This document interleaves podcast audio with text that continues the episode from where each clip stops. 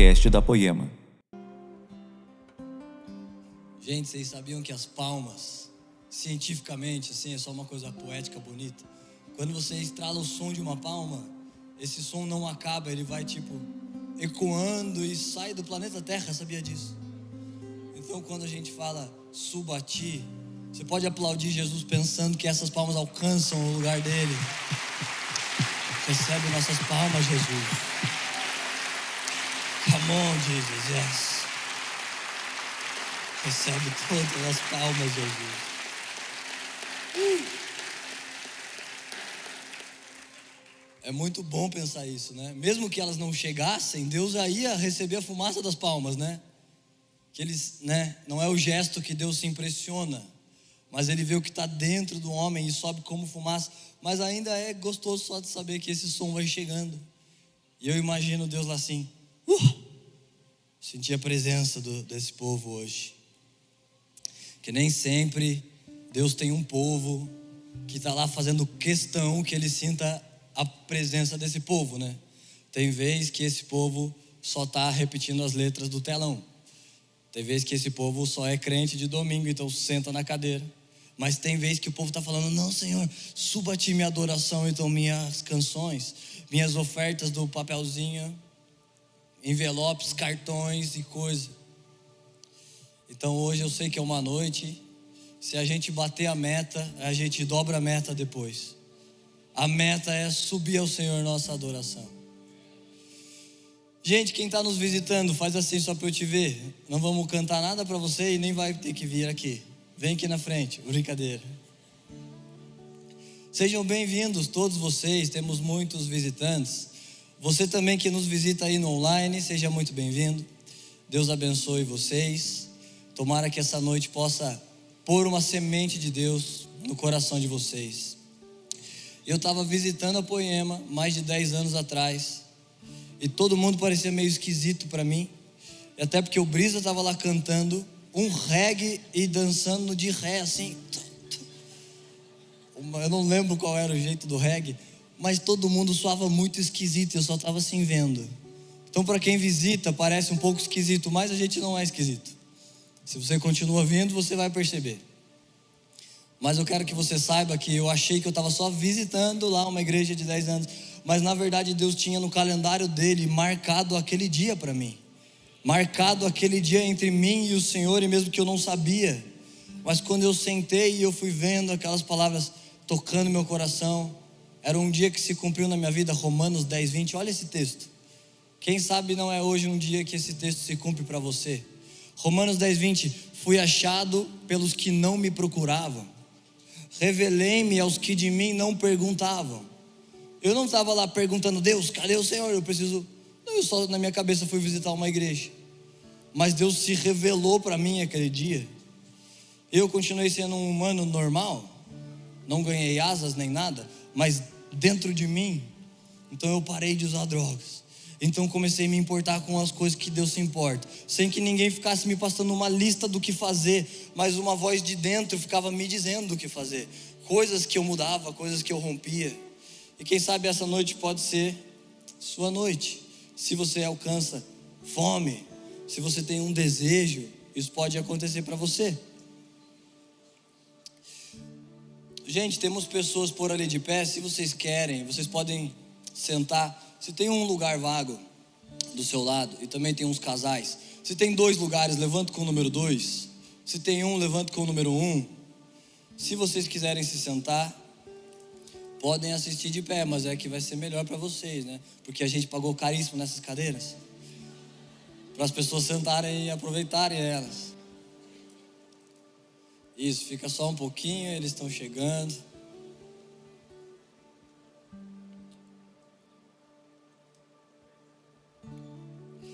É.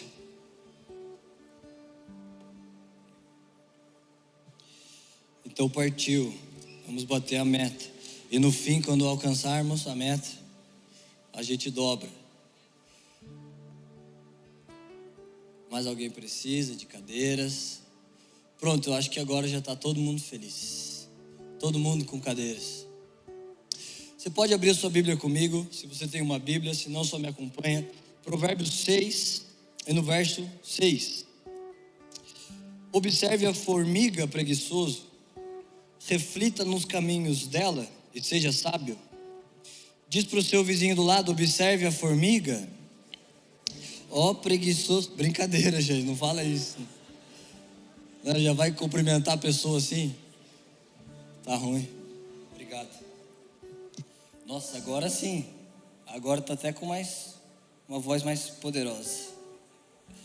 Então não chama o seu vizinho de preguiçoso. Observe a formiga, ó preguiçoso, reflita nos caminhos dela e seja sábio. Você lembra que no Éden, antes de o Senhor trazer Adão, o Senhor estava lá preparando a terra. E a voz dele dizia que haja peixes, haja cores, haja luzes, haja cheiros. E um verso de Jó diz que na manhã da criação, os anjos cantavam e as estrelas saltavam de alegria. Pensa, toda a terra está assim, nossa, o que que Deus vai fazer? O Senhor, os seres celestiais já estavam lá, mas Deus tem uma ideia de criar a terra. E os seres não são onipotentes, os anjos não são, não são oniscientes. Eles não sabem o que é que Deus vai fazer, mas Deus começa na manhã da criação, como um maestro. Ele vai lá, então nascem cores, vegetações, plantas, animais. E tudo aquilo que o Senhor estava fazendo era para receber o homem. Então, depois que a terra está pronta, é tipo um pai fazendo enxoval para um filho. Você sabe que eu tenho duas filhas. Uma vai nascer daqui a um mês. Alguém disse: Ó, oh, quando que vem o terceiro? Eu falei: Você tem filha? Ela falou: Não. Eu falei: Não, então é sua vez. Eu já fiz minha parte. Já contribuí, já multipliquei. É duas que é ser. Uma já é, ó. Uh, né, Lili? Uma já é uma logística, né? Se você é pai, você sabe. Antes eu via os pais por aqui, eu via o Brisa, né? Pensava, é, o Brisa tem mais um trabalho que eu, mais umas logísticas. Tem um filho, né? Mas também não é tão difícil, pequenininho. Mas quando nasceu o meu e eu encontro um pai no corredor, eu já faço assim para. Porque são heróis, gente. E são madrugadas loucas e coisas. O Levi falou isso da Leia, eu lembro os primeiros dias da Catarininha. Ela estava assim no bercinho, pequenininha, e eu olhava de longe e ela intacta, com o narizinho. Eu botava o ouvido perto para ver se estava respirando. Aí fazia assim. Eu falava, ah, graças a Deus. Falei, Deus, desse tamanho, e o bubuzinho e o banho, como que eu vou fazer chegar até uns 10 anos de idade? Por 10 anos cuidando, eu tinha um medo assim de primeira viagem. Agora, segunda, eu já estou mais experiente. Já sou pai há mais de um ano, acho que agora já está mais tranquilo. Mas nas duas filhas a gente fez um enxoval super bonito lá, coloca coisas para receber elas. Mas Deus, que é onipotente, no enxoval do homem fez a terra. Deus não sabe brincar, né? Deus nunca se ira, mas quando se irou, mandou o dilúvio para resetar a terra. Então Deus ia montar um enxoval para o filho dele, não sabe brincar, criou a terra. Então desenhou os limites do mar. Então criou pássaros e bilhões de espécies. E nós vamos morrer e não vamos conhecer todas as espécies de plantas e aves e tudo que Deus criou para o homem. Então a natureza de Deus, a sua criação foi tão perfeita, a configuração de Deus funciona tão bem, que algumas vezes na Bíblia ele diz para essas pessoas que estão interessadas no que ele tem a dizer, ele diz: observem os lírios do campo. Assim, meu pai que fez, Jesus está dizendo, meu pai que criou a natureza e ela funciona perfeitamente. Então, olha como ela funciona. Observe os lírios do campo e observem as aves do céu. Elas não estão preocupadas com ostentação, com coisas da terra, mas nem os melhores reis se vestiram melhor que elas. O Senhor as veste. Então, esse texto que nós lemos, observe a formiga. E no outro verso diz: ela não tem chefe nem superior, mas trabalha sozinha. Ela é autônoma. Ninguém precisa ficar mandando, faça isso, faça aquilo. Tipo, às vezes quando alguém me lembra de eu fazer minha função, e se essa pessoa tá certa, né? Eu até me ofendo um pouco, eu sei que ela quer me ajudar, ela fala, ai cara, você fez aquilo. Mas eu agradeço, falo obrigado, mas eu falo, nossa, que vacilo, né? Alguém precisa me pedir para fazer o que é o meu trabalho fazer. A formiga não tem chefe, ninguém pede, mas ela faz. E no inverno ela trabalha Aliás, no verão ela trabalha dobrado, porque no inverno ela não vai sair para trabalhar. Então, olha como há segredos, como Deus fez a criação, como pessoas que pagam mentorias, então elas vão, elas vão em empresas de homens bem-sucedidos, que enquanto esses homens estão viajando, a empresa deles estão funcionando. E algum empreendedor fala: Nossa, mas como? Porque o meu negócio, eu, se eu não estou lá, o negócio morre.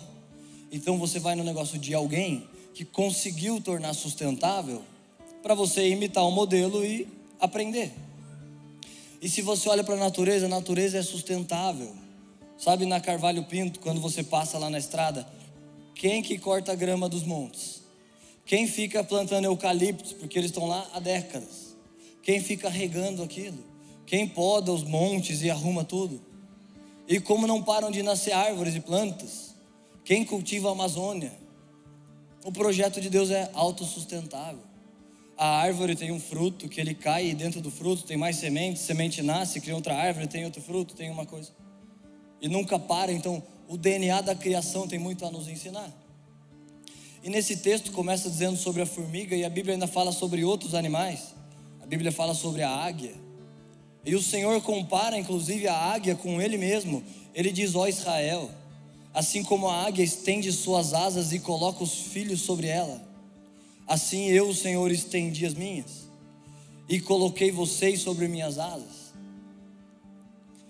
Se você assiste às vezes aquele National Graphic e tal, tem um monte de documentários sobre os animais e às vezes eu vejo e tudo é tão perfeito. A águia voa num lugar alto, procura a fenda de uma rocha e constrói seu ninho na fenda da rocha. Olha como ela é inteligente, como o DNA dela está programado. Aquilo que Deus nos pediu para fazer, construir nossa casa na rocha, porque lá é firme a águia vai lá na fenda e coloca. E ainda isso é uma coisa tão profética para nós como igreja. A gente estava cantando essa do Vilas e tem uma dele que diz, é, não lembro o ritmo, mas o ritmo, mas é quero ser achado nele. Como é mesmo essa, Brisa? Ser achado nele, quero conhecer Jesus e ser achado nele, ser achado nele. Nossa, essa é demais tipo, ser achado neles o que ele está falando. Lembra no deserto, Deus é um Deus que vê o fim desde o começo. Então, lá no começo, quando o povo foi saindo do Egito e foi parar no deserto, Deus disse para Moisés: Moisés, tem uma rocha e o povo está com sede. Então, fale a rocha e vai sair a água da rocha. Pensa isso no deserto. Se você está lá reclamando, nós estamos com sede. Moisés tirou nós do Egito, que a gente estava morrendo açoitado mas tirou a gente lá para morrer ressecado, sem água. Então Moisés bate na rocha e sai a água da rocha. E aquela rocha do começo apontava para a rocha do fim, que seria ferida na cruz e da sua costela sai água. Então, quando a gente diz quero ser achado nele, nós estamos orando, eu quero estar lá na fenda da rocha. Foi feito um buraco no meu Cristo, na minha rocha, e eu estou lá dentro. Jesus foi ferido, seu corpo foi rasgado. Como é aquela outra música? Alguma coisa do véu rasgou. Tá quase um musical hoje, eu tô gostando. Abriu, consumado está. É agora, é agora. E o véu rasgou. Fiz que era assim, meu. Mas vocês sabem essa, né?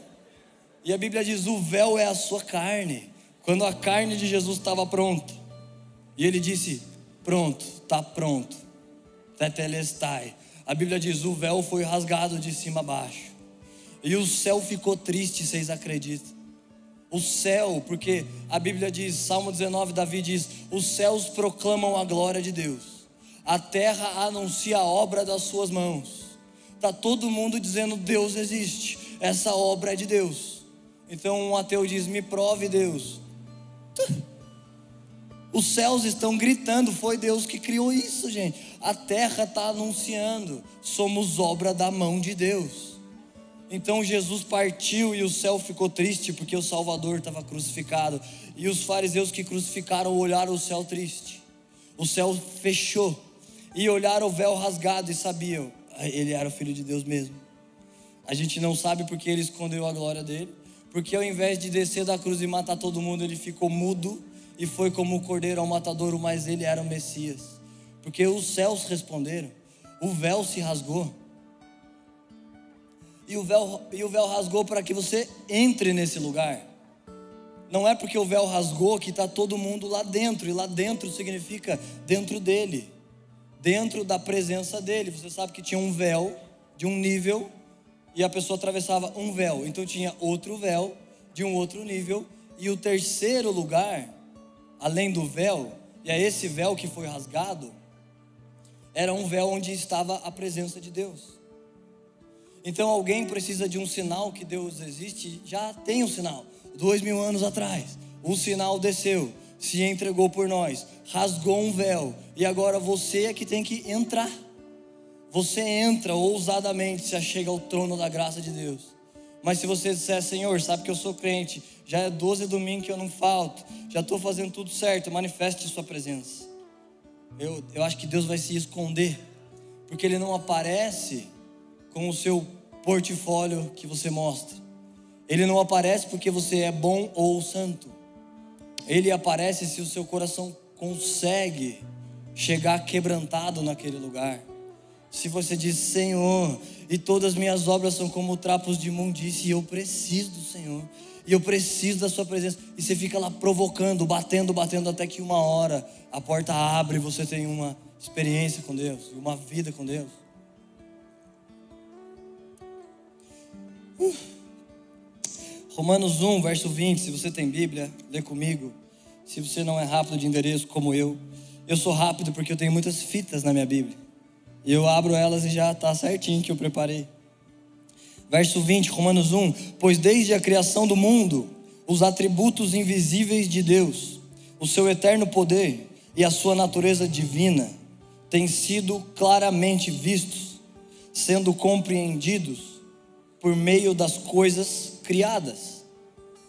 Então, olha como a natureza, o poder invisível de Deus e os seus atributos divinos, eles têm sido vistos por meio das coisas criadas. Você pode olhar uma planta e como ela funciona, e uma criança crescendo, e o homem, imagem e semelhança de Deus tem um poder parecido com o de Deus de gerar uma nova vida. Quem podia gerar vida? O Senhor formou um boneco de barro. Por isso os homens nunca vão conseguir fazer um clone de um homem, porque eles podem até copiar a carne, o barro, mas eles não podem soprar fôlego de vida. Agora o Senhor se abaixou, encostou as narinas e soprou e o boneco Adão teve vida. Então Deus planta um DNA dele que agora ele unido à sua mulher também pode gerar vida. Homens, imagem e semelhança de Deus. Se essa natureza não te impressiona, se a perfeição da criação, se isso não mostra a glória de Deus, e mesmo que hoje, depois do pecado, né, a matriz está um pouco danificada. Alguém tem certas limitações de filhos, e quem sabe no fim, muitos milagres nós já vimos desse tipo. No fim, você pode aparecer por aqui e nós podemos orar por você abrir um espaço para que Jesus opere, cure. Muitas crianças que você vê correndo por aqui são milagres de Deus. E os seus pais não podiam ter filhos, mas Deus fez um milagre.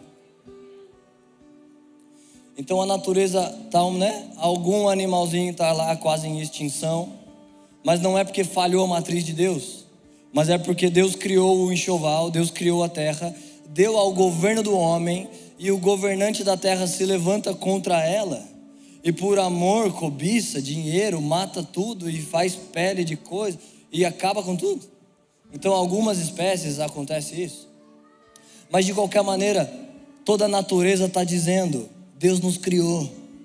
Olha o verso 20 termina dizendo: aqueles que não creem são indesculpáveis. Eles vão dizer: Senhor, não dava para saber que o Senhor existia. Tinha até, os meninos falavam lá na igreja e tudo. Mas eu nunca vi o Senhor, só tinha uma Bíblia. E eles falavam, ah, essa aqui é a palavra de Deus. Mas como eu ia saber que o Senhor existe? Então o Senhor dirá: Não, você é indesculpável. Você olhou tudo isso. Gente, vocês sabiam que tem uma bactéria, que eu não sei o nome dela, um documentário que eu vi, que é uma bactéria assim, pequenininha, invisível, tem bilhões pela terra. E se não fosse ela, a vida humana não poderia existir. Então, todo um designer em todo o nosso DNA, células e a terra, tudo funcionando, e alguém diz: Isso aqui a gente era um macaco uns anos atrás. Ou uma coisa da ameba, ou uma explosão, colocou tudo em órbita perfeita. Não tem como crer nisso. Isso é recompensa de um coração duro, de um coração incrédulo, porque a prova de Deus está aí. A prova que Deus existe é tudo aquilo que nós vemos, que nós desfrutamos, que nós fazemos. É o que a gente acabou de ler. E olha só uma coisa: Davi é, talvez é o homem. Não, eu não vou dizer isso, não, eu não sei. Mas ele é um homem que carrega muitas revelações sobre Deus. A Bíblia diz que era um homem segundo o coração de Deus, porque ele amava Deus, ele, ele era rei e ele tinha tudo. E quem sabe alguém vem na igreja e essa pessoa está desesperada clamando: Deus, eu estou pobre, estou doente, estou divorciado, arrebentado, estou sem casa. Eu preciso do seu poder que muda tudo isso. E quem sabe você quer esse poder de Deus.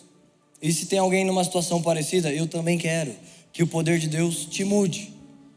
Mas mais importante, mais alto do que o poder de Deus, é que você conheça a vontade de Deus. Porque algumas pessoas que elas usufruem do poder, então do favor de Deus. E agora elas têm uma boa casa e uma boa prosperidade. E agora elas ganham bastante dinheiro. E agora elas têm um nome e uma reputação. Então o Senhor já não é mais tão desejado. Essas pessoas já conseguiram coisas boas da parte de Deus. É como se você dá um videogame para o seu filho e você quer agradar e você dá o videogame mas agora você chega do trabalho e ele já está lá, fala: Oi, filhos. Oi, pai. Você quer que ele te queira, mas ele quer mais aquilo que você deu do que você. E ninguém está livre disso, mesmo que eu falo, mas eu não estou livre disso. Se você não está lá confrontando sua carne, se você não está se examinando, olha o que Davi disse: Senhor, me sonda e vê se há em mim algum caminho mau. Ele é um homem de Deus, homem segundo o coração de Deus, mas ele está diariamente preocupado em proteger o coração dele. Uns dias que o Mark estava aqui, ele é um dos pais da nossa família espiritual, o pastor do nosso pastor Leandro. Ele falou, cara, às vezes eu acordo de madrugada e eu falo, nossa, cara, vou demorar um tempo para dormir. Vou botar algum som da Bíblia para encher minha alma de Bíblia, para, né, cara, para não correr nenhum risco de vir coisas ruins na minha cabeça e eu preciso aproveitar e alimentar minha alma e tudo. E eu tô olhando pensando, nossa, mas parece que ele nem precisa fazer isso. Nem precisa ficar lá se enchendo há tantos anos, ele é tão de Deus. Mas se você acha que você chega num lugar e está dominado, pronto, não preciso mais orar, não preciso buscar mais Deus, já não faço nenhum pecado, eu já fui livre, eu já alcancei um bom lugar.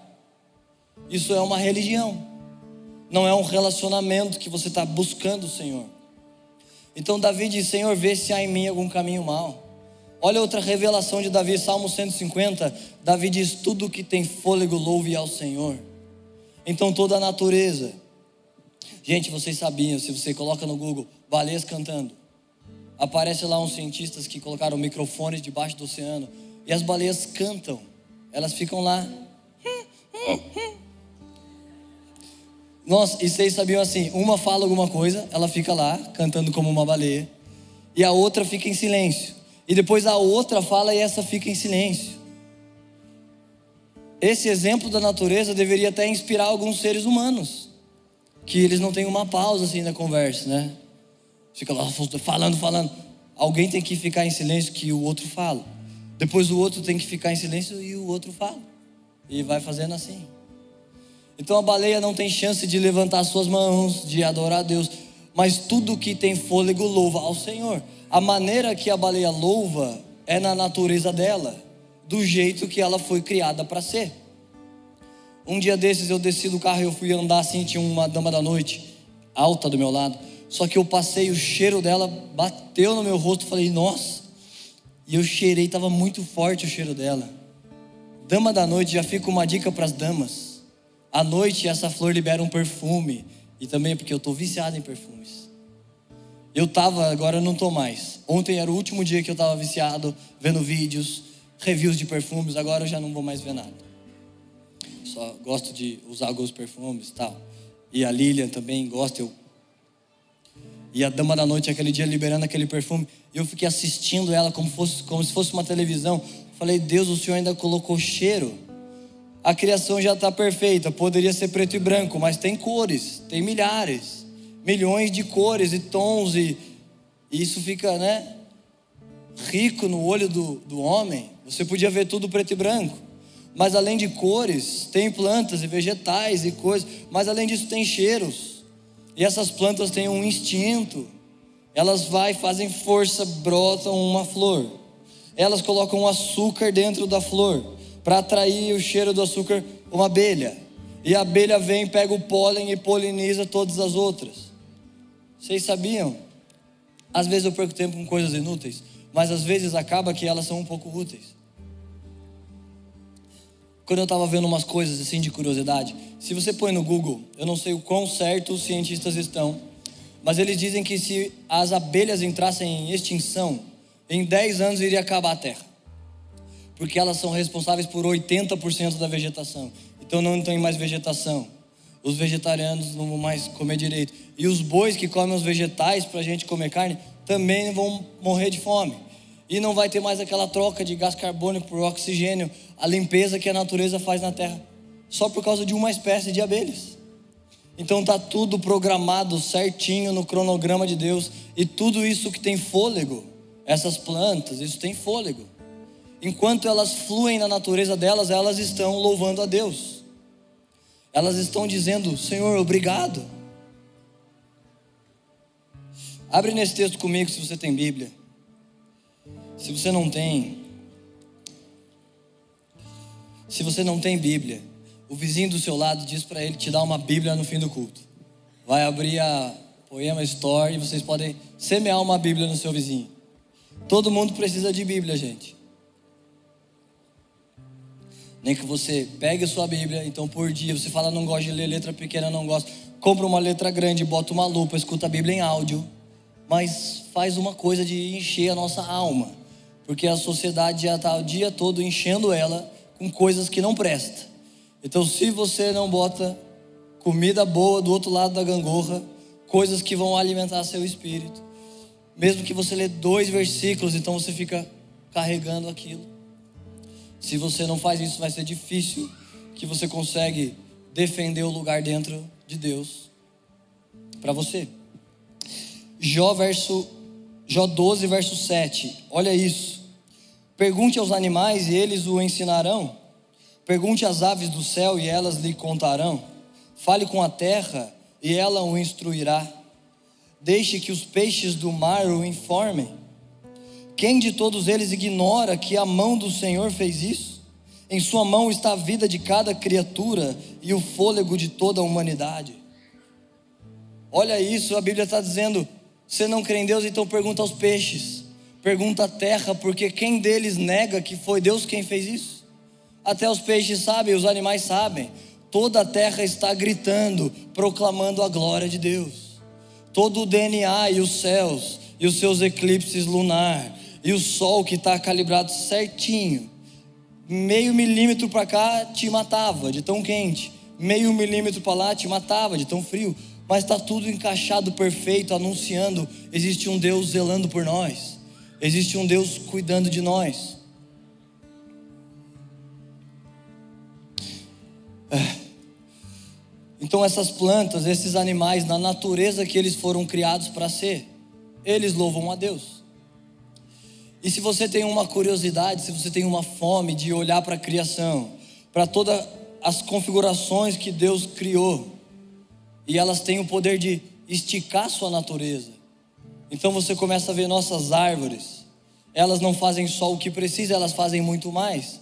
Elas não têm só as folhas que precisa. Porque em um vendaval, em uma tempestade, aquilo tira um monte de folhas. Então elas produzem mais do que precisa. Porque em casos extremos, elas lá se mantêm vivas. Toda a natureza faz mais do que precisa. Muitas espécies ela faz lá um sapo, bota um ovo, nasce 50 sapinhos. Porque alguns vão morrer, alguns não vão aguentar. Então, para isso ser um projeto sustentável, o DNA deles é que eles andam a segunda milha, que eles fazem mais do que é pedido. Então há muitas coisas na natureza que podem te inspirar, que podem esticar sua natureza. E eu estou te falando isso porque há muito das, da nossa natureza, não a natureza adâmica, de pecado, mas a natureza de ser humano. Mesmo que há muitos homens e mulheres de Deus aqui. Pastor José, o senhor é casado há quantos anos mesmo? 40 anos, 43. Meu Deus. Vocês sabem que um grande herói da fé na nossa linhagem, Martim Lutero, ele, ele antes se dedicava nas coisas de Deus. E ele fazia isso através de um monastério, ele já se separava para ser padre. E ele disse: Um dia de casamento me santificou mais do que dez anos de monastério. Porque é o plano de Deus, o homem e mulher, o ferro afia o ferro. E são dois gênios diferentes. 40 anos de casado significa muita santidade muito alinhamento, cumplicidade, paz, amor, mansidão, perdão. Um nível, né, Zé? Um nível altíssimo. Porque a Bíblia diz: o homem é a glória de Deus, a mulher, a glória do homem. Então, Cidinha está feliz, e Jesus é bom, está cheirosa, sorridente. Então, é a glória do Zé Barreto. E ainda por três anos é mais fácil. Mas você fica cultivando isso por muitos. Alguém falou, cara, eu estava treinando, eu estava forte, mas a academia é ingrata, né? Um mês que eu parei. Falei, é, mas o que na vida que você pode largar um mês e aquilo continua? Se você fica um mês sem ficar cultivando sua esposa, um mês sem lavar sua louça, qualquer coisa que você não está fazendo sempre, essa coisa vai ficar ruim, ela vai perder a qualidade que você colocou nela.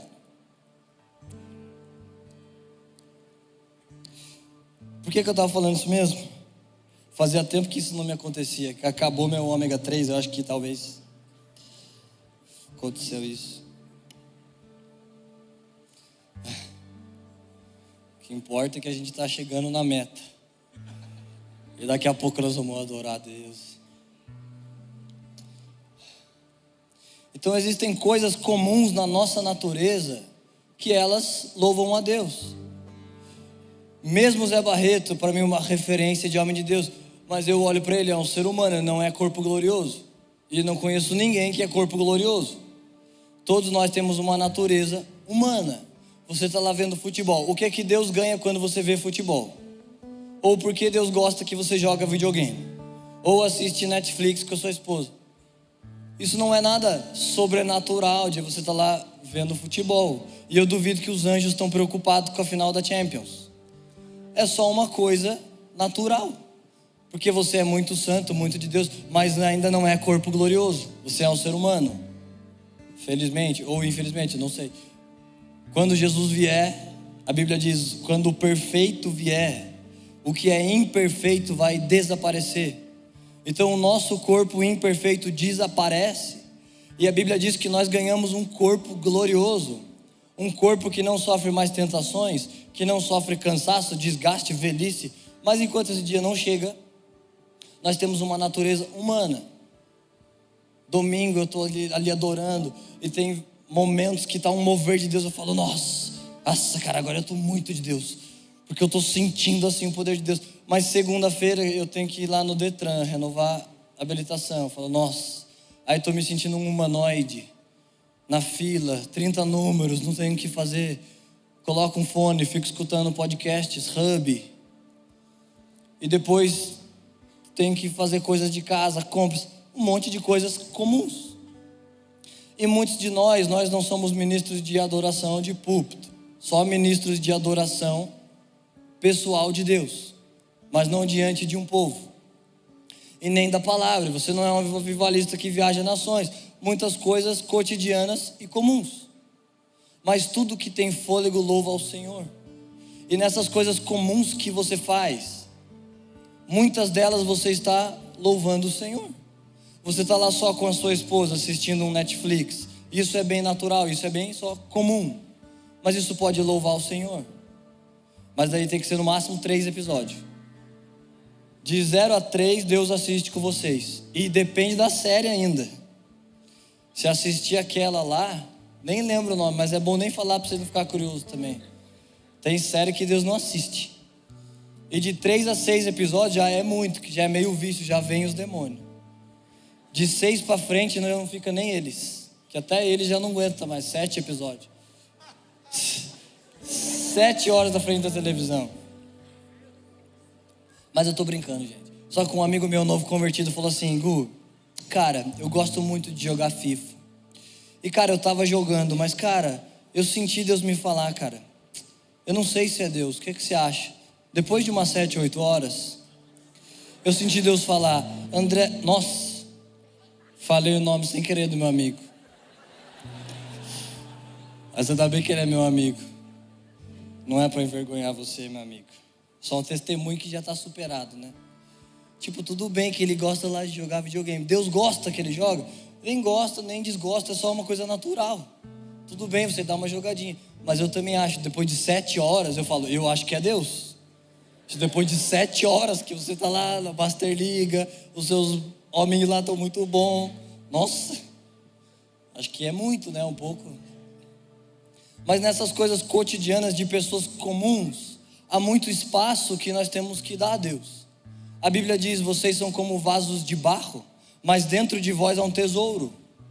Então, se você se converte, eu vou fazer um apelo aqui no fim. Gente, sua chance de aceitar Jesus, já que ele te aceitou primeiro. E dessa vez eu não vou ficar dando chance, não. Só quem quiser vir aqui, nós vamos orar junto. E você aproveita, rompe sua vergonha, o medo, a exposição. Aceita o Senhor diante de homens. E a Bíblia diz que ele te aceitará diante dos anjos. Mas quem nega diante de homens, ele também negará. Então, que parte que eu estava mesmo que era boa essa? do FIFA. Era uma coisa mais boa. Era melhor, né?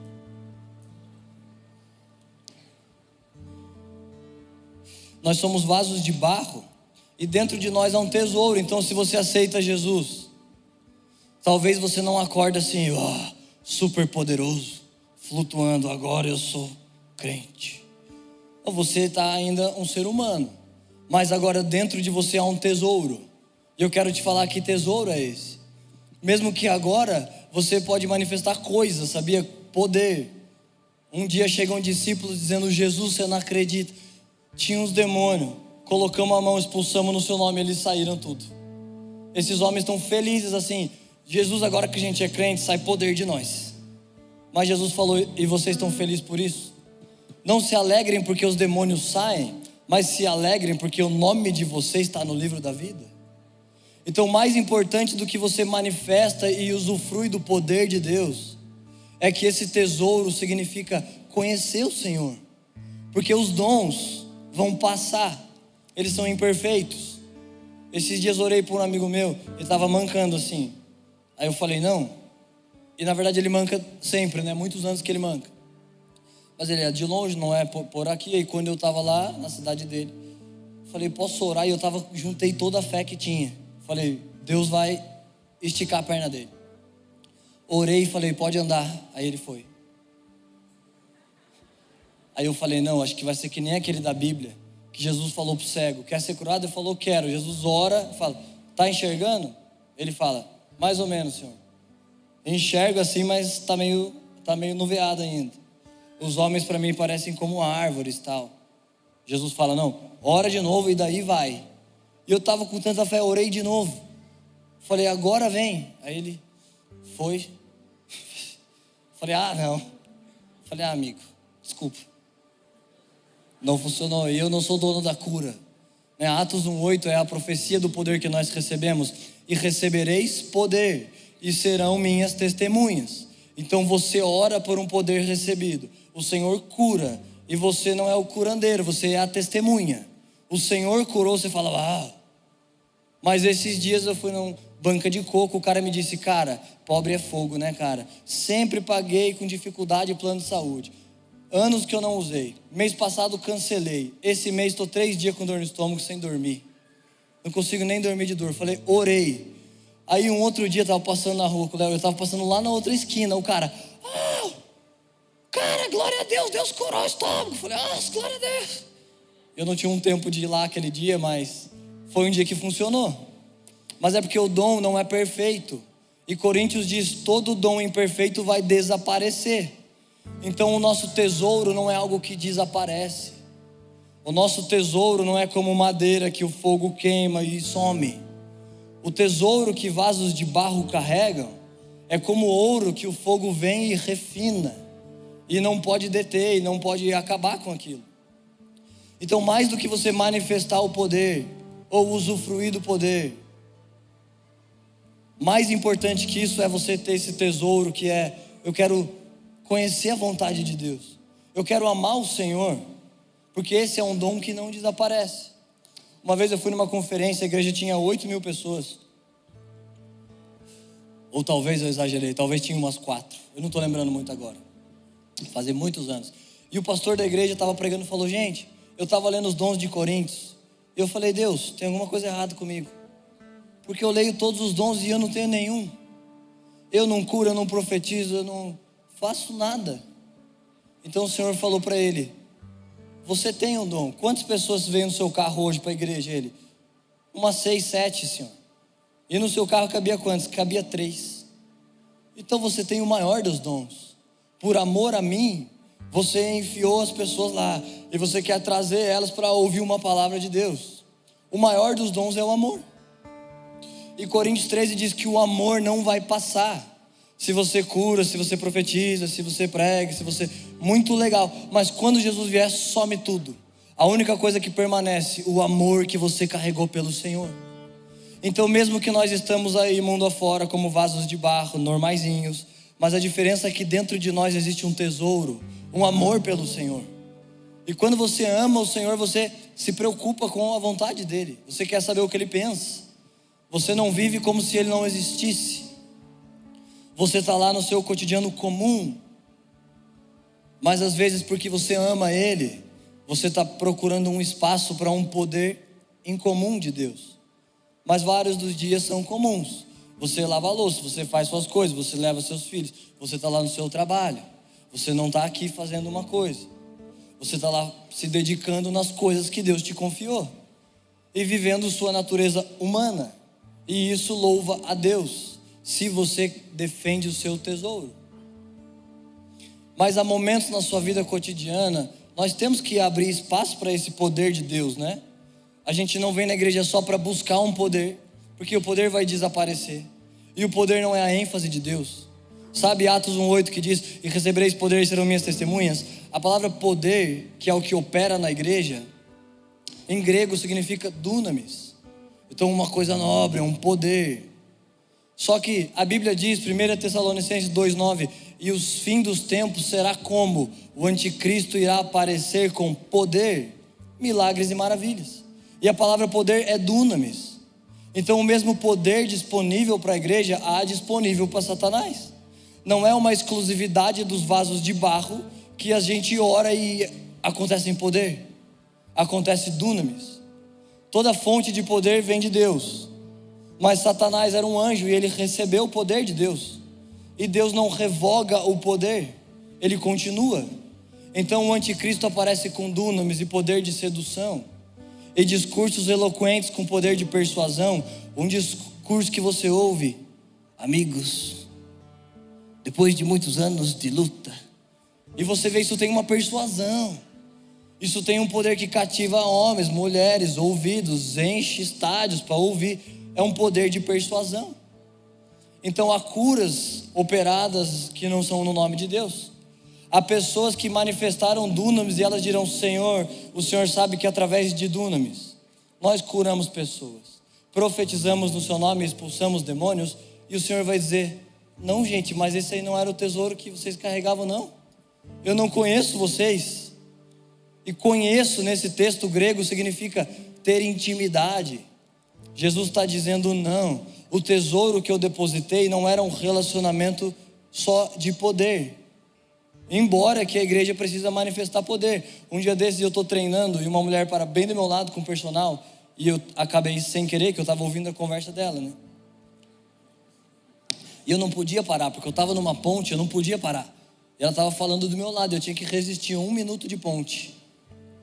E é como se fossem dez minutos. Se você bota o cronômetro, vai lá. Um, dois, três. Faz isso. Fortalece lombar e tudo, porque eu tenho que carregar duas filhas. Aqui na frente não é uma pose favorável, dói a lombar. Se eu não faço ponte, vou ficar corcunda. Então eu estava lá fazendo e ela estava falando: Não, eu tenho uma filhinha tal, de seis anos. E daqui a pouco ela falou assim: é, A gente descobriu o câncer dela um ano atrás. Eu falei: Nossa, a filha dela tem câncer. Falei, moça, desculpa me intrometer, é porque eu escutei a senhora falando. Uma vez a gente orou por uma criança e ela tinha câncer, e ela foi fazer a quimio, fizeram os exames e o câncer sumiu. Então, a sua filha tem câncer? Ela falou: Ah, não, não é minha sogra. Falei: Ah, ufa. Tipo assim.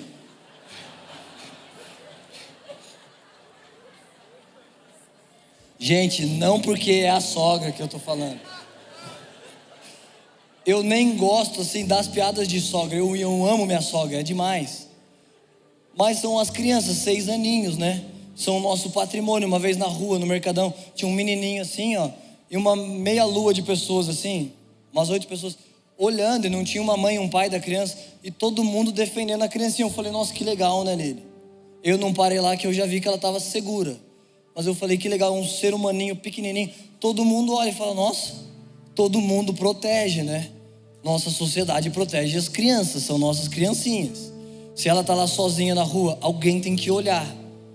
Porque, como a Catinha tem um ano de idade, é 24 horas livrando-a da morte. Imagina na rua então. Então, só que uma criança, ela é pequenininha, tão purinha, te fere mais que ela tem uma doença desse tipo, né? Mas eu falei, ah, então, menos mal, mas eu posso orar também, né? Se quiser, também podemos orar e tudo. Então eu estou lá como um vaso de barro, mas eu estou procurando um espaço também que o poder de Deus opere. Mas mais importante do que o poder é uma coisa que demônios não têm acesso. É um tesouro que só vasos de barro, só pessoas que estão lá clamando diante de Deus, só elas acessam um tesouro de conhecer o Senhor. Um tesouro que é um amor, que você quer saber sua vontade, você não vive comum. Porque se você ama Deus, então, na sua vida cotidiana, nas suas amizades, você quer saber: Deus, o Senhor gosta dessa conversa e dessa amizade? O Senhor gosta disso que eu estou vendo, fazendo, ouvindo? E do jeito que eu faço meu trabalho? Um amigo meu me disse uma vez: Cara, meu chefe falou, cara, emite uma nota aí de 50 mil. Eu falei, chefe, mas a venda foi de 10. Não, mas você pode emitir de 50. Falou, chefe, não consigo. Não consigo porque foi de 10, né? Eu vou mentir. Eu não vou mentir, se o senhor senta aqui e emite a nota, eu não vou fazer isso. Aí você acredita, o chefe dele promoveu, aumentou o salário dele por causa disso. Se fosse demitido, a história seria até mais bonita, porque é um mártir daí. Foi fiel até o fim, perdeu o emprego. Se sacrificou para defender o tesouro, porque sua consciência não ia se manter limpa diante de Deus. Então ele defendeu e falou: Não, cara. Não, eu amo a Deus, eu sou comum, eu estou só trabalhando aqui no computador, mas eu amo a Deus. Deus não iria gostar disso. Eu vou fazer isso para fazer uma coisa errada, Deus não iria gostar disso. Então nós estávamos os últimos meses na série de João, e você sabe que o livro de João é o que mais conta milagres, então há muitos milagres, há muitos frutos do que Dunamis operou através dos apóstolos e através de Jesus. Mas no fim do livro, um verso diz: Todos esses sinais foram escritos para que creia. Então nós queremos o poder de Deus, mas não como um fim em si mesmo, mas o poder é um meio para que você creia. Todo o poder impresso na natureza não é para você ficar lá se conectando com a mãe natureza, é para que você creia. O poder que opera dons e maravilhas não é para que você idolatre a pessoa que manifestou o poder e nem o poder, mas é para que essas obras te façam olhar para o dono dos dons, o dono do poder e creia nele e se preocupe com a vontade dele. Então, mesmo em coisas comuns, você está lá preocupado. Às vezes eu estou vendo série com a Lili e eu não estou lá orando, eu só estou vendo série. Você pode orar, né? Mas aí você se desconcentra da série e fica perguntando. Gente, eu vi um vídeo da pastora Cida treinando. Sabe como ela treina a panturrilha? Preciso falar isso, Cida, que é, foi muito bom isso. Ela treina assim, ó. Senhor Jesus, tá, Jesus abençoa, Senhor abençoa Leandro, Senhor abençoa a igreja, Senhor abençoa apanhando, Jesus. Que eu acho que ela tá pensando, nossa, tô perdendo tempo assim com uma coisa tão, né? o que é imperfeito vai desaparecer, o corpo vai desaparecer, eu estou perdendo tempo treinando, vou otimizar o tempo orando, mandando incenso para Deus. E é bom, né? É bom isso. Mas mesmo assim, em coisas naturais, comuns, já que nós ainda somos humanos, há uma graça de Deus que esse fôlego que nos mantém fazendo essas coisas, isso louva a Deus. Que é esse segredo que Davi descobriu: tudo que tem fôlego louva ao Senhor. Então eu estou só assistindo, mas eu estou tão satisfeito, dizendo: Deus, obrigado. Nossa, que imagens bonitas, a série é bem produzida, o Senhor deu inteligência aos homens, a profecia de Daniel que a ciência se multiplicaria. Então agora eles fazem vídeos, animais 4K, 6K, tudo isso é glória de Deus e eu estou só aqui na minha natureza adâmica, só curtindo, não na pecaminosa de pecado. Vocês acreditam que tem um texto na Bíblia? Eu não sei se, se eu fosse Deus eu ia deixar escrever. Mas tem um texto na Bíblia dizendo: Não sejai demasiadamente santos. Mas o que está dizendo? Para você não ficar só espiritualizando tudo, falando assim de tudo. Tem um cara lá perto de casa que ele trabalha limpando, né? Condomínio e ele é crente. A gente virou, a gente troca versículos, às vezes. Ele falou, cara, falar para você, rapaz. Eu vi um negócio do Chaves, perigoso, viu? Chaves, sete pecados capitais. O Chaves é a gula, seu barriga é o do dinheiro. E acabou com a parada do Chaves para mim. E eu falei: não, o Chaves não, deixa quieto. O desenho não tem besteira, não tem palavrão, um humor limpo. Para que, que os crentes querem tocar? Deixa o chavinho. Porque às vezes eu assisto, né? Às vezes eu assisto Chaves, é muito bom. Comédia de respeito, sem nada apelativo. E o Chavinho eu vejo exatamente o contrário. Ele é tão puro de coração, coitado. Uma vez a Chiquinha. Não, eu não vou falar isso.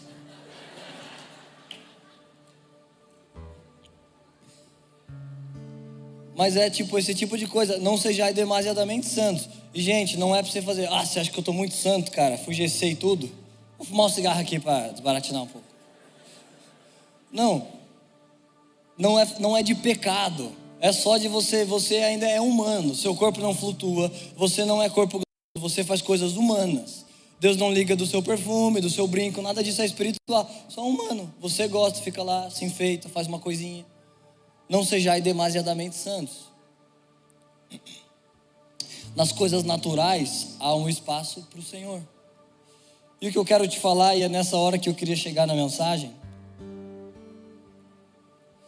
diante de todas essas coisas boas, belas e coisas naturais que Deus plantou na natureza e dentro de nós, na nossa natureza, não é demais, gente.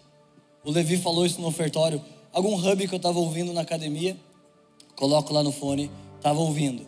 Aí estava aquele cara que foi lá nesse podcast, né? Que ele não tem os dois braços, não tem as duas pernas.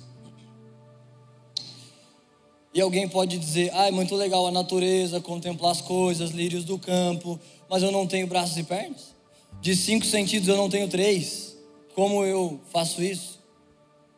Então eu não sei explicar. Eu sei que há um dia marcado para que tudo que é imperfeito desapareça. E mesmo o pior dos homens, sem braços e pernas, quando esse dia chegar, toda uma vida de limitações vai parecer um dia ruim num hotelzinho. Só. Num hotel ruim que você falou, nossa, cara, esse, esse hotel é horrível. Mas você só vai dormir uma noite. Então amanhã você vai acordar em um lugar perfeito. Então, diante da eternidade, mesmo se você vive 100 anos, isso vai ser só ruim por uma noite. Na eternidade não vão haver perguntas sem respostas, não vai haver dor, não vai haver choro, não vai haver nada disso. Jerusalém não tem corrupção, vai ser tudo perfeito, gente. Imagina tudo funcionando em perfeita ordem. Imagina que você nunca se cansa. Imagina que os anjos estão lá voando e você vai encontrar os heróis da fé. Mas diante de todas essas coisas belas e coisas funcionando, você pode falar, quero beber água. Você se levanta e vai. Isso está dando glória a Deus, tipo, funcionou a natureza de Deus. Você entra num lugar escuro, então a sua íris reprograma, começa a fechar para poder entrar mais luz. Então você sai num lugar claro, faz aquele, sabe? Você sai, fica assim uma mancha. É porque o olho humano inteligente ele está dizendo: Nossa, agora tem muita luz, agora pode abaixar, não precisa mais de um ganho agora deixa a luz ambiente. Está funcionando a configuração de Deus. Nós estamos louvando a Deus cada abrir de olhos, porque o fôlego de Deus está nos mantendo. Mas isso não é só um quadro bonito para você olhar tudo e falar, nossa, bênção a Deus, né, cara? Graças a Deus. Que legal. Não, diante de tudo isso, você precisa de uma resposta a essas coisas. Porque Deus não fez só isso como uma exposição de artes, só para que você fale, Deus, parabéns, realmente o negócio é louco. Tudo funciona, a terra e milhares de organismos, espécies. Há homens, eles se cativam tanto com as coisas criadas que se tornam especialistas em tal planta. E é uma planta de milhares de espécies que existem. Mas se ele quiser conhecer muito, ele vai ter que gastar a vida estudando só uma. Porque se ele estuda 30 plantas, ele não vai ser especialista das 30. Porque cada uma tem tanta profundidade e ele está impressionado com a riqueza dessa criação. Mas tudo isso não serve só para que você desfrute de todo esse poder e diga: Uau! Isso tudo, na verdade, te pede uma resposta. A Bíblia diz: a quem mais é dado, mais será cobrado. E olha o tanto que nos é dado. Você pode, você tem olhos, você pode ouvir os sons, ou você pode ver as cores, ou você pode sentir os cheiros. Você tem um fôlego de vida que te mantém de pé. A Bíblia diz que homem pode tomar para si a glória do próprio trabalho, se a força em seu braço foi eu, o Senhor, quem deu. Mesmo se você se sente super bem sucedido. Não, eu que fiz, cara. Eu levanto cinco horas, eu faço corre. É por mim que essas coisas existem. Mas a força do seu braço, o fôlego do seu pulmão, foi Deus quem soprou. Foi o Senhor quem te levou de pé até esses lugares. Então, diante de tudo isso, você tem que dar uma resposta a Deus. Eu quero te mostrar três respostas na Bíblia que homens deram a esse chamado de vasos de barro com um tesouro dentro. E o primeiro deles, que inaugura muito bem esse exemplo, tem até um livro com esse título. Eu nunca li, mas com certeza é bom. Mas é a pergunta que Pilatos fez a si mesmo: Que farei de Jesus chamado Cristo? Vocês sabem que Pilatos, o homem que autorizou a crucificar Jesus, vocês sabem que ele, ele não pensava, ah, cara, não é Jesus não. Ele não é quem disse, pode crucificar. Não, ele sabia que Jesus era Deus. Ele sabia. A esposa dele sonhou a noite inteira, ele acordou perturbado e disse: Gente, vocês estão vendo o problema nesse homem? Porque eu não vejo nada. Eu examinei ele e não há nada. Pilatos diz: Jesus, você sabe que eu sou o poder político. Você sabe se é dono da igreja, eu sei, mas eu posso ajudar a sua igreja. Se o Senhor quiser, eu tenho poder para te livrar. Eu posso te livrar da cruz. E Jesus diz à política: Não, muito obrigado. Você só tem esse poder porque meu pai me deu. Meu pai levanta os reis da terra conforme sua vontade, e se ele quiser, ele te tira. E Pedro falou: Jesus, eu vou te defender. Jesus falou: Não precisa, Pedro. Se eu estralo os dedos, eu peço, e o meu pai me mandaria milhares de legiões de anjos e mataria todo mundo. Então Jesus se deixou ser entregue. E Pilatos fala: Não vejo defeito nesse homem. Minha esposa sonhou a noite inteira. O homem que vocês querem matar é santo. Homens diz Pilatos escreveram na cruz rei dos judeus. Não, mas não escreve isso. Escreve, ele diz ser o rei dos judeus. E Pilatos responde: Não, o que escrevi está escrito. Pilatos fala: Não, gente, esse cara é rei dos judeus mesmo. Não tem defeito, não tem mácula nele. E o Deus que conhece o fim desde o início, no sacrifício do Velho Testamento, o animal sacrificado deveria ser examinado então o sacerdote examinava porque não podia ter defeito. Se houvesse algum defeito, o sacrifício não era perfeito. Tipo, se você pensa, ah, cara, eu tenho dez bois, mas um tá manco. Já que eu vou matar em nome de Deus, ele vai morrer mesmo, eu vou dar um manco. E Deus fala, gente, vocês acham que eu quero boi manco? Vocês acham que eu recebo esmola? Eu não preciso de esmola. Todos os gados são meus, toda a terra é minha. Quando eu peço bois é para dar uma chance de vocês me adorarem e me honrarem com o sacrifício. Não para olhar tudo e ver o que custa menos e falar, tó Senhor. E olha como nós não vamos falar de Davi. Davi foi tão fundo na sua vida com Deus. Davi disse: Deus, eu quero te dar um boi, mas eu preciso de um terreno, então vou construir um altar Então põe o boi no altar e mato para o Senhor. Então ele chama um amigo dele e fala: Aquele terreno que você tem, você me vende? Porque eu quero dar um sacrifício para Deus. E o cara disse: Davi, não, eu te dou. Se o Senhor vai fazer para Deus, eu te dou o terreno. Davi diz: Não, eu não, dado eu não quero. Não darei ao Senhor algo que não me custe nada. Então, se você olha lá e você procura o que me custa menos, isso não é uma coisa para Deus. Isso é uma coisa humana para você. Nós não olhamos com esse olhar o que me custa menos, nós queremos alcançar o coração de Deus, fazer uma coisa que o Senhor recebe. Então, esse animal era inspecionado e não podia haver defeito nele. Então, no fim dos tempos, quando Jesus se entregou, o Cordeiro de Deus que tira o pecado do mundo, ele foi inspecionado. Os homens olharam e não acharam defeito nenhum. Então inventaram, porque o Cordeiro estava perfeito, significava esse sacrifício é perfeito, não tem mácula, o Cordeiro pode ser entregue. Mas antes de que ele foi entregue, Pilatos disse: Que farei desse Jesus chamado Cristo? Eu tenho um temor.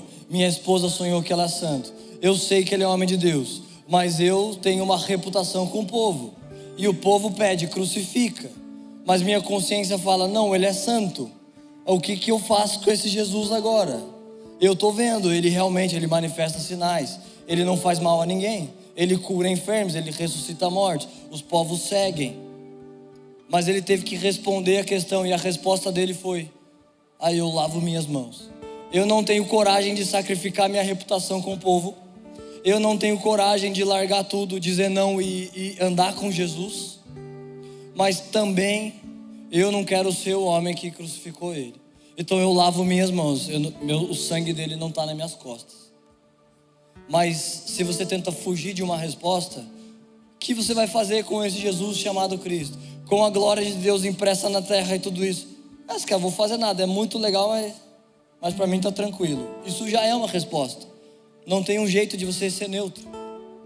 Então, outra resposta da Bíblia: um jovem rico se aproxima e fala: Jesus, eu reconheço o Senhor é Deus mesmo. Nossa, o Senhor aí com os discípulos, eu quero isso, Senhor. Eu amo Sua palavra, o Evangelho, as parábolas. O que mais eu preciso fazer? Os mandamentos eu já faço todos. Ouvi todas as pregações.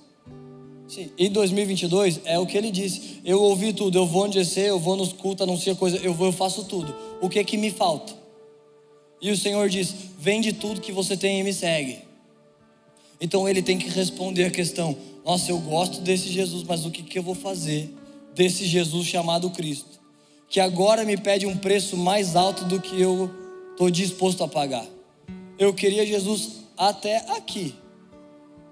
E no começo é uma fé muito gostosa, mas há vezes que a pressão sobre você vai aumentando, porque o Senhor confia mais em você. Então as tentações, os níveis de desafio são maiores. Você vai ganhando reputação no mundo espiritual. Como aqueles demônios que jovenzinhos estavam tentando expulsar e os demônios dizem: Quem são vocês? O Jesus que vocês falam a gente conhece.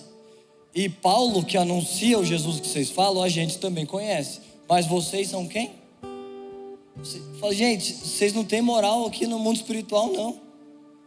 O Senhor não respeita a autoridade humana. Você pode ser PhD, um monte de coisa. O demônio não fala, uau. Não. O que o demônio respeita é estatura espiritual. É quando você acorda, Satanás diz: Nossa, segue o cara que esse aí. Que vocês sabem que os demônios têm que se organizar, né? Um terço dos anjos caiu com Satanás. Então, os anjos são mais do que demônios. Então, eu acho que não tem demônio para todo mundo. Então, eles têm que fazer uma gestão lá de os demônios irem nos alvos. E se no fim desse apelo você vem e fala: Não, eu quero andar com Jesus, você se torna um alvo. Bem-vindo. Mas também existe uma redoma na sua casa que te protege. E se você valoriza isso, se você protege o seu tesouro, Todas essas tentações, elas só vão te promovendo. A tentação não serve para você cair, ela serve para você ser promovido através dela, para você vencer essa tentação. Sejam fortes, porque eu venci. Haverão aflições, mas eu venci o mundo. Então, esse jovem falou: Senhor, eu até te amo, eu até te quero, mas dá tudo que eu tenho, aí é tudo demais. porque ele era rico, né? Ele falou: então não, obrigado. Então é isso que ele vai fazer com esse Jesus chamado Cristo. Eu tenho uma simpatia, eu até quero, mas se me custa tudo, para mim não dá. Agora tem um terceiro homem na Bíblia que ele ouve falar sobre um tesouro, que é, o, que é Jesus.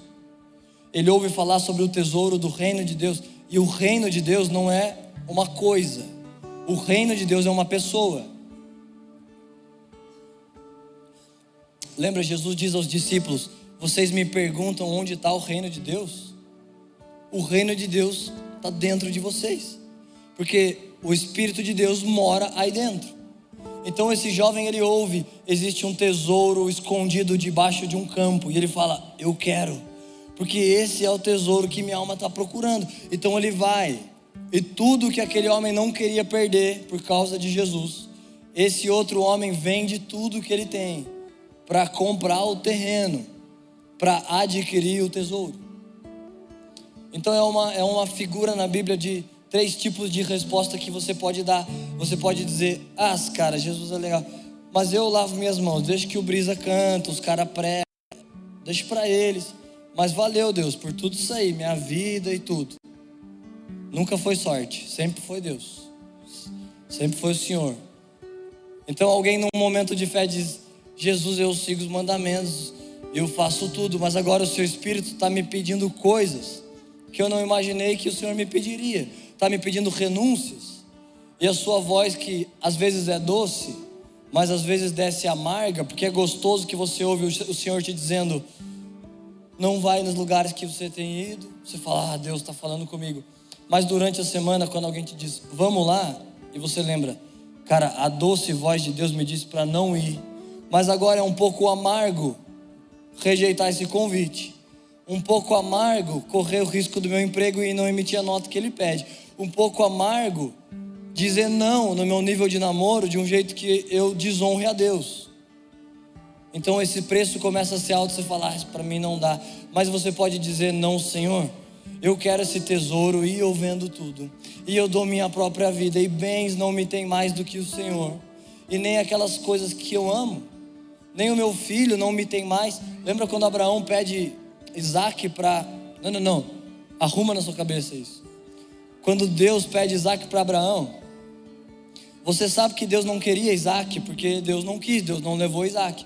Mas o que Deus queria, que Abraão tivesse coragem de dizer: Senhor, nada me tem mais do que o Senhor. Eu amo meu filho, e eu já sou velho, e é difícil que eu possa ter outro filho. E na nossa cultura, o legado de um homem, agora está um pouco no telinha a coisa, né? E para você ter filho tem que ter tabela no Excel, tem que ter dinheiro, mas nunca era assim. Sempre na Bíblia, para você ter filho, isso estica o caráter de um homem, estica a linhagem, a prosperidade, o governo. Quanto mais filhos, a Bíblia diz, filhos são flechas na mão de um guerreiro. Você tem muitas flechas e você não está lá desesperado.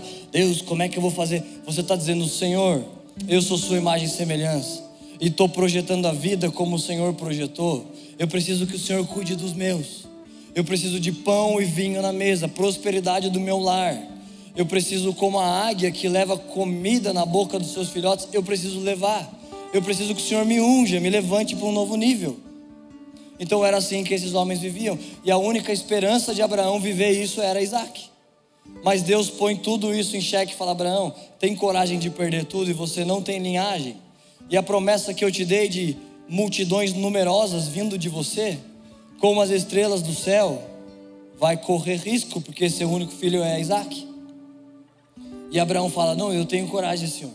Se o Senhor está pedindo, eu dou tudo. E estende o Isaac lá no sacrifício. Quando ele está quase, Deus fala: Não, é brincadeira. Era só para eu saber mesmo se você me queria mais que tudo. Então, se durante a adoração você diz, Deus, te quero mais que tudo, sabe que você vai ter chance de provar das suas palavras. Porque enquanto você diz, e Deus gosta de ouvir, mas enquanto você diz, isso é fruto dos seus lábios. Mas quando você faz, quando a proposta te aparece, você diz, não, eu quero o Senhor mais do que isso. Então é fruto das suas mãos, é fruto das suas obras para Deus. Se você pode ficar de pé comigo nessa hora. Uh. Foguinho, você acha que nós batemos a meta? Gente, nossa, está muito gostoso essa noite com vocês. Eu queria que não acabasse. Depois eu vou voltar para as coisas cotidianas, comer uma pizza louvando a Deus. Mas aqui tá tão poderoso e bom, né, que eu queria mais essa coisa do que as cotidianas. Mas eu vou ter que voltar lá e louça e todas essas coisas, né? Então nessa noite o convite que eu tenho e que essa mensagem tem para você é que você dê uma resposta ao Senhor. E você é realmente livre. A gente quer o nosso trabalho que todo mundo fala: Não, Senhor, eu dou tudo. Eu quero o Senhor. Eu não quero só ser um crente de domingo. Eu não quero só ver a Bíblia quando alguém abre para mim. Porque eu sou como a formiga. Ninguém está sobre mim me dizendo o que fazer, mas eu sei. Eu preciso levar minha alma até o Senhor. Que todo mundo escolha isso, mas você pode escolher outra coisa. Mas você está convidado essa noite de fechar o seu olho. E durante essa canção, você vai empurrando o seu coração para esse lugar. Muitas vezes que eu cantei, eu orei para Deus, falei, Deus, eu tenho fome. Mas eu falei, não, Deus, para ser honesto, eu não estou com muita fome, não. Eu empurrava meu coração, não, você vai sentir fome sim. O meu tesouro é o Senhor. Todo o resto é vaso de barro, todo o resto é imperfeito e desaparece. Mas o que não desaparece, o amor que nós defendemos por Jesus. O combate que você vai dizer, combati o bom combate. Eu guardei a fé. Paulo disse isso: estou indo ser entregue. Vão me decapitar, mas não me importa, porque não podem tirar de dentro de mim o tesouro que eu protegi, o tesouro escondido que é o Senhor. E você que reconhece que o Senhor te tocou nessa mensagem, que o Senhor marcou esse dia, se você nunca disse publicamente, se o seu corpo nunca se moveu e falou: Não, Senhor, eu quero esse tesouro, e eu quero me render a você, e eu quero ser grato por todas essas coisas que o Senhor criou na terra, e não só ser um telespectador disso, mas responder. Então, se céus proclamam a glória, eu também. Então, se as plantas cantam e te louvam e exalam seu cheiro para o Senhor, eu também, Senhor. Recebe o meu cheiro, a fumaça da minha vida.